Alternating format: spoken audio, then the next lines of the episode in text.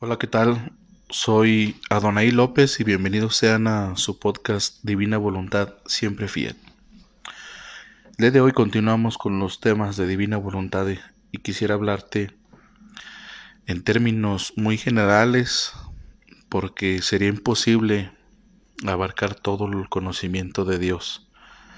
Nadie puede hacerlo, pero de un punto muy general, ¿quién es Dios? ¿Alguna vez nos hemos hecho esa pregunta? ¿Quién es Dios? ¿Quién es Dios para cada uno de nosotros?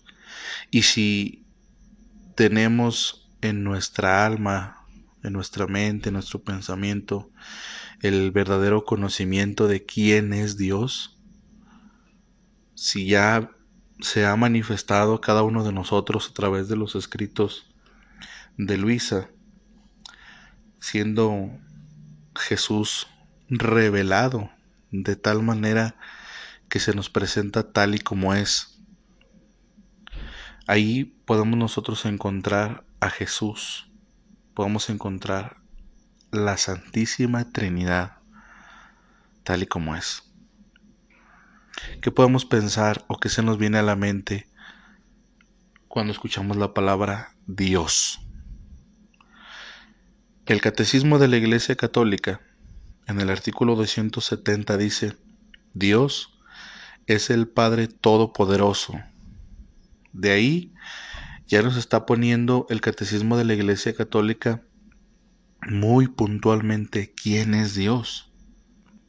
Nos dice, Dios es el Padre Todopoderoso. Su paternidad y su poder se esclarecen mutuamente. Muestra, en efecto, su omnipotencia paternal por la manera como cuida de nuestras necesidades, por la adopción filial que nos da. Yo seré para vosotros Padre y vosotros seréis para mí hijos e hijas, dice el Señor Todopoderoso.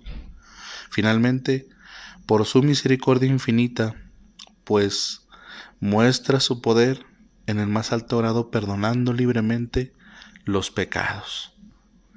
Dios es un Padre que nos ama y que nos ama muchísimo. Ojalá y pudiésemos nosotros entender, comprender el significado de esta frase, de que Dios es, el, es un Padre que nos ama muchísimo. En la carta a los romanos, en el capítulo 8, en el verso 15, dice, pues no recibisteis un espíritu de esclavos para recaer en el temor. Antes bien recibisteis un espíritu de hijos adoptivos que nos hace exclamar, Abba Padre.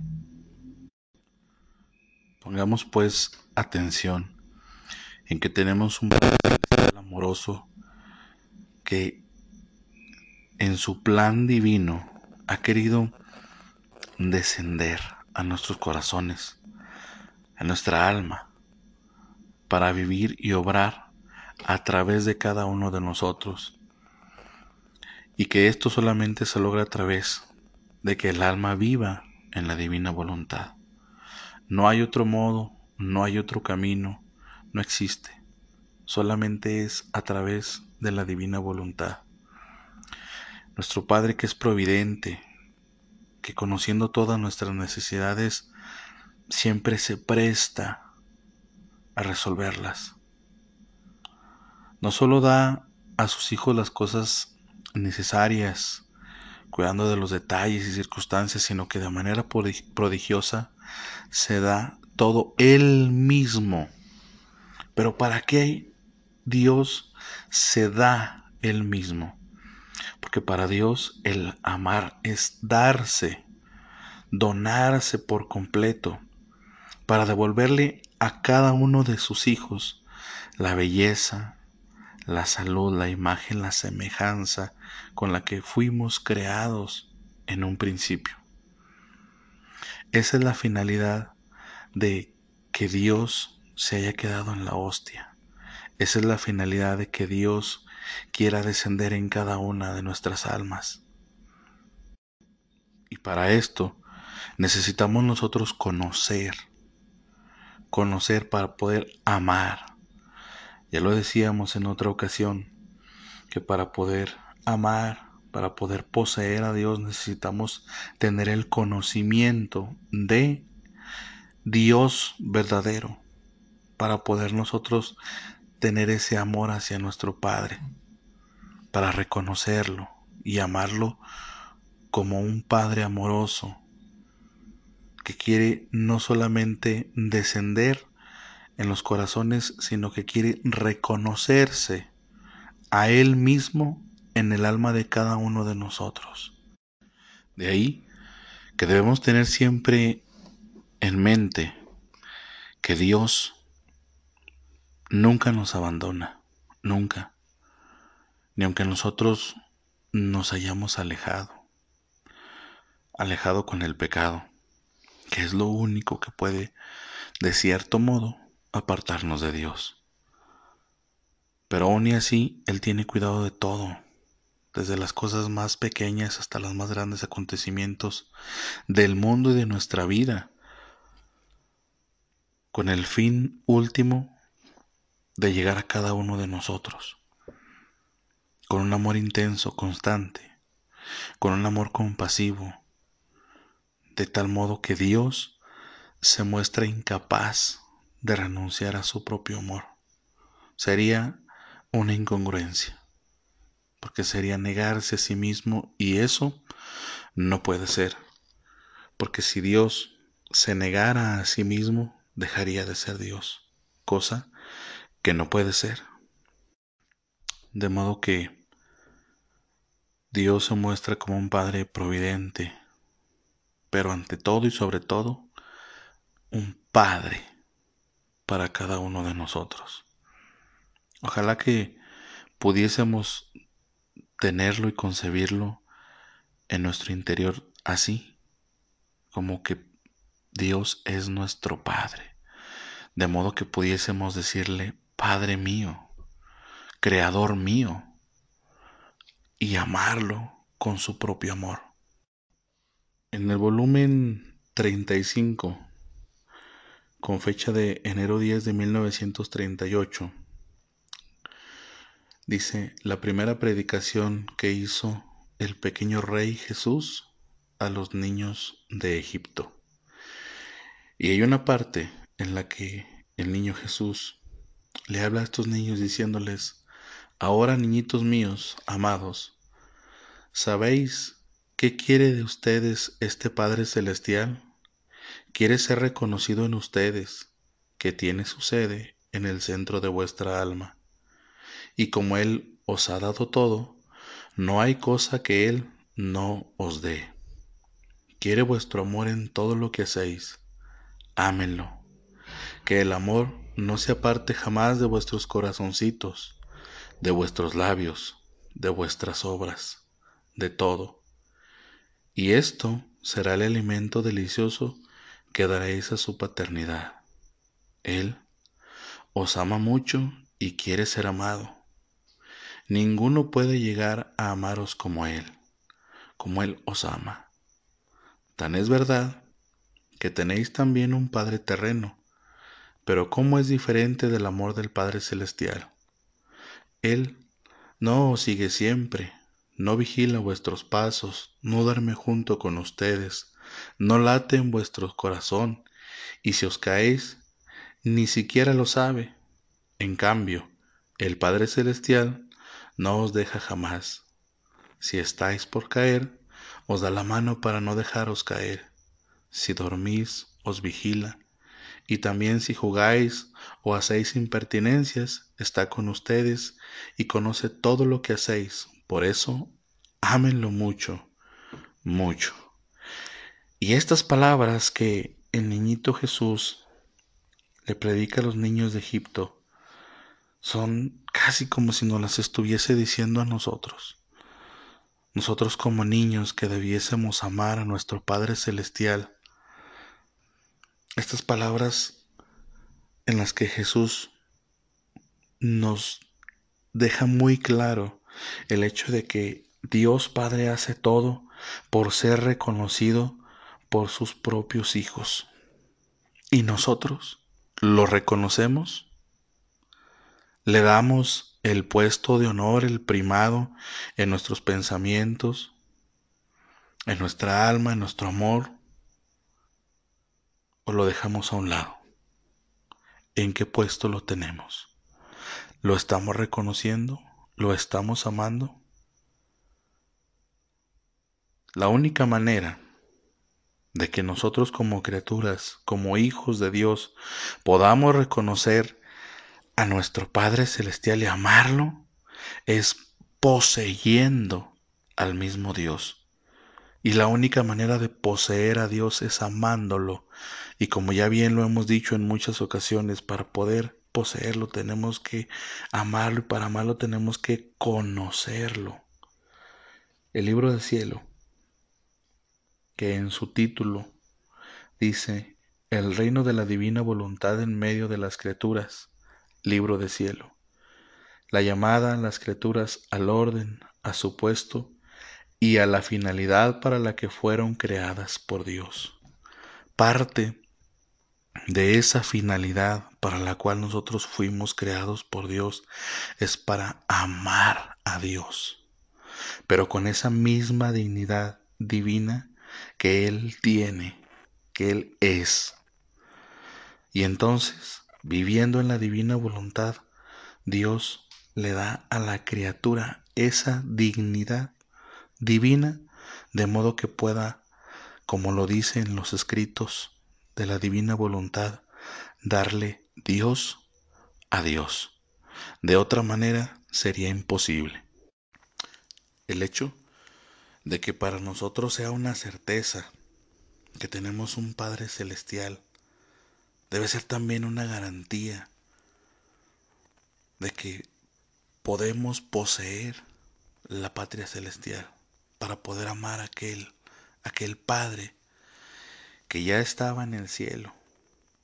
Pero de modo que nosotros podamos entender que el cielo de Dios es el alma que vive en la divina voluntad. De modo que el alma que vive en la divina voluntad se vuelve el cielo de Dios y Dios se vuelve el cielo del alma que vive en la divina voluntad.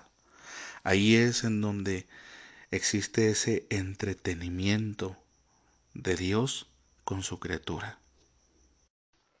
En el volumen 29 con fecha de junio 23 de 1931. Dice, cómo la creación manifiesta la paternidad divina y cómo Dios se siente Padre de quien lo reconoce en sus obras. Jesús le dice a Luisa, hija mía, toda la creación manifiesta la paternidad divina, la potencia, el amor, la armonía de aquel que la ha creado. Pero ¿sabes tú de quién nos sentimos Padre? De quien recuerda y reconoce toda la creación como propiedad de su Creador, que queriendo manifestar su paternidad por las criaturas, ha creado tantas cosas bellas por amor suyo. Por eso, quien lo reconoce para corresponderle amándolo y agradeciéndolo, se estrecha en torno a su Padre Celestial como hija que reconoce sus bienes y que si los ha creado significa que quiere que su hija posea sus posesiones en las posesiones de su Padre. Si tú supieras cuál es nuestra alegría y felicidad al sentirnos Padre y al ver a nuestros hijos estrechados a nuestro alrededor por medio de nuestras cosas creadas, de modo que debemos reconocer a Dios en sus obras, en su vida, en su pasión, para hacerlo sentir, como él mismo lo dice en esta lectura, redentor. Él dice, y doy a poseer los bienes de la redención. De modo que cuando nosotros reconocemos a Dios en la obra de la redención, en ese momento Dios nos da esos bienes que contiene la redención, pero nos los da como una posesión, de modo que podemos disfrutarlos de una manera inimaginable, porque ahora podemos hacer uso de ellos. Teniendo en posesión la redención, podemos reparar a nuestro Jesús, aliviarlo, reordenarle los cabellos, quitarle los escupitajos, como lo hacía Luisa en las horas de la pasión. De allí que tenemos que tener muy, muy en cuenta que Dios llega a darle todo a sus hijos, porque Él es un padre que ama mucho a sus hijos. Él pone un ejemplo muy bonito. Dice, ¿sabes cómo hago yo? Como un padre que ama mucho a su hijo y este hijo es ciego, deforme y cojo, y el padre que lo ama hasta la locura, ¿qué hace? Se saca los ojos, se arranca las piernas, se desgarra la piel y le da todo al hijo y le dice, estoy más contento de quedar yo ciego, cojo, deforme, con tal de verte a ti, hijo mío, que ves, que caminas, que eres bello. Oh, qué contento es este padre que ve a su hijo mirar con sus ojos, caminar con sus piernas y cubierto con su belleza. Pero cuál no sería el dolor del padre si viera que su hijo, ingrato, le tira los ojos, las piernas y la piel y se conforma con quedar así feo como es? Así soy yo. Me despojé de todo para dárselo al hombre, pensé en todo, pero los hombres ingratos me forman el más acerbo dolor. Lo dice en el volumen 14 de febrero 9 de 1922. Y cómo no, le formamos en muchas ocasiones el más acerbo dolor, porque él quitándose todo para dárnoslo a nosotros, nosotros, en lugar de elegir a Jesús, elegimos a Barrabás. Lo posponemos por nuestras pasiones, nuestras inclinaciones, por nuestros gustos, por, por lo que nosotros pensamos que nos hace mucho bien, incluso por las maneras en las que nosotros creemos que le gusta a Dios que lo amemos, que lo alabemos, que lo glorifiquemos. Pero si este alabar a Dios, este tratar de agradarle a Dios desde lo que nosotros creemos que es lo que a Él le agrada, lo siento mucho decirlo así, pero es como una cosa de nada, porque todo la gloria y la verdadera adoración es la unidad de obras. La Sagrada Escritura nos lo deja muy claro en el Evangelio de San Juan, en el capítulo 17, en el verso 23, cuando dice, yo en ellos y tú en mí, para que sean perfectamente uno y el mundo conozca que tú me has enviado y que los has amado a ellos como me has amado a mí. Allí está la unidad de las obras, porque se hacen una sola cosa con Dios. Nos volvemos una sola cosa con Dios. Un ejemplo que podemos usar para entender esto es una gotita, una sola gotita que cae en un mar inmenso. La pregunta es, ¿se pierde la gota? Hay quien pudiese decir que sí, pero la realidad es que no. Esa gotita que cae en el mar inmenso se vuelve el mar inmenso y el mar inmenso se vuelve aquella gotita. Así pasa con nosotros y Dios. Nosotros somos aquella gotita que caemos en el mar inmenso de la divina voluntad. De modo que cuando caemos en el mar inmenso de la divina voluntad, nos volvemos ese mar inmenso. Nos fundimos con Dios volviéndonos una sola cosa con Él. Y tal y como le pasa a la gotita de agua que cae en el mar inmenso, se vuelve mar y obtiene todas las características, todas las prerrogativas, todos los bienes que contiene y que da el mar para la vida dentro del mar. Del mismo modo le pasa a nuestra alma. Fundidos nosotros en la divina voluntad, nos volvemos Dios por la gracia. Dios nos da el mérito divino. De modo que tenemos en nosotros la fuente de todos los bienes. Allí, en ese punto, es donde se cumple lo que dice el Catecismo de la Iglesia Católica en el artículo 460, que dice, el Verbo se encarnó para hacernos partícipes de la naturaleza divina, porque tal es la razón por la que el Verbo se hizo hombre y el Hijo de Dios, Hijo del hombre, para que el hombre al entrar en comunión con el Verbo y al recibir así la filiación divina, se convirtiera en Hijo de Dios. Porque el Hijo de Dios se hizo hombre para hacernos Dios. Y de manera personal, me gusta mucho la parte como termina de Santo Tomás de Aquino, cuando dice, el Hijo unigénito de Dios queriendo hacernos partícipes de su divinidad, asumió nuestra naturaleza para que, habiéndose hecho hombre, hiciera dioses a los hombres. Pero dioses por la gracia, dioses en minúscula, dioses con Jesús, en Jesús, por Jesús. De otro modo es imposible.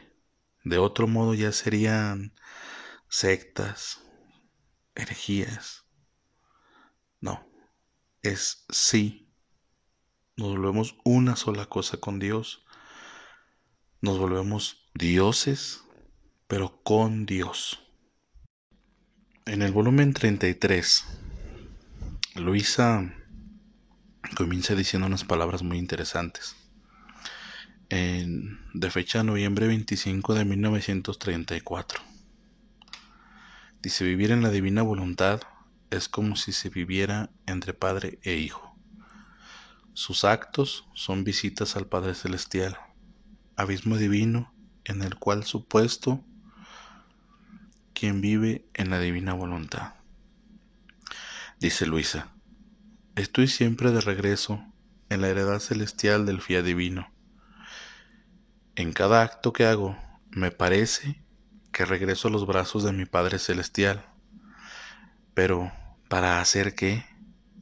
Para recibir una mirada, un beso, una caricia, una palabrita de amor, un conocimiento de más de su ser supremo, para poderlo amar de más. Y no solo para recibir, sino también para darle la correspondencia de sus ternuras paternas. En el querer divino no se hace otra cosa que Dios desarrollar su paternidad con un amor tierno e indecible, como si estuviera esperando a la criatura para arrollarla en sus brazos y decirle, debes saber que yo soy tu padre y tú eres mi hija. Oh, cómo amo la corona de mis hijos en torno a mí. Con ellos en torno a mí me siento más feliz me siento padre y no hay contento mayor que poseer una prole numerosa que manifieste el amor y la filiación a su padre. Y la criatura con entrar en el querer divino no hace otra cosa que ser la hija para su padre. En cambio, fuera del querer divino, los derechos de paternidad y de filiación cesan. Y digo que es muy, muy interesante porque Luisa, sí, dice, me parece que regreso a los brazos de mi Padre Celestial, pero ¿para hacer qué? Y comienza a decir que para recibir un beso, una caricia, una mirada, una, un amor, una palabrita de amor, un conocimiento de más de su ser supremo, para poderlo amar de más. Nuevamente, Luisa también nos dice que el conocimiento, un conocimiento de más, le da también la capacidad de poderlo amar de más. Y no solamente para recibir ese amor, sino para corresponderle. Y esta verdadera correspondencia se da en el momento en el que entramos en este ambiente de la divina voluntad. Cuando poseemos este don, cuando Dios nos lo regala como una posesión, podemos ahora corresponderle a nuestro Padre Celestial, conociendo que nosotros somos nada, que Dios es todo, y ahora podemos fundirnos en la divina voluntad y participar de esas obras de Dios, poniéndolo de lo nuestro, y entonces sí, le correspondemos a Dios, creándole un sol nuevo, una tierra nueva, mares inmensos nuevos, en fin, le damos amor a Dios, pero amor con su mismo amor. No olvidemos que Dios es nuestro Padre. En la misma oración que Él le enseña a sus apóstoles, dice, Padre nuestro. Por esto, que el 26 de marzo de 1937, en el volumen 34, Jesús le dice a Luisa, mi pequeña hija de mi querer, ¿cómo es verdad que para que surja el amor se debe poseer lo que se ama? Si no se posee, el amor no surge. No amar las cosas propias es casi imposible. Es un amor con natural y de justicia el amar lo que es suyo. Y un poquito más adelante continúa Jesús diciéndole, he aquí el por qué para ser amado por las criaturas digo, soy vuestro Dios, vuestro Creador, vuestro Padre Celestial, soy todo vuestro, como en efecto lo soy. He aquí también la causa por la que digo a quien quiere vivir en mi querer, todo es tuyo el cielo, el sol, toda la creación es tuya, mi vida es tuya, mis penas, aún mi respiro es tuyo. Es por esto que tú sientes la necesidad de amar como la siento yo, de amar lo que es tuyo, lo que tu Jesús te ha dado en posesión. ¿Qué es lo que Jesús nos ha dado en posesión? Se ha dado Él mismo. ¿Cómo no amarlo? Amemos a vuestro Dios, amemos a vuestro Creador, amemos a vuestro Padre Celestial. Como lo decía la oración, Padre nuestro, comprendámoslo y amémoslo como Él quiere y merece ser amado. Siempre fiat.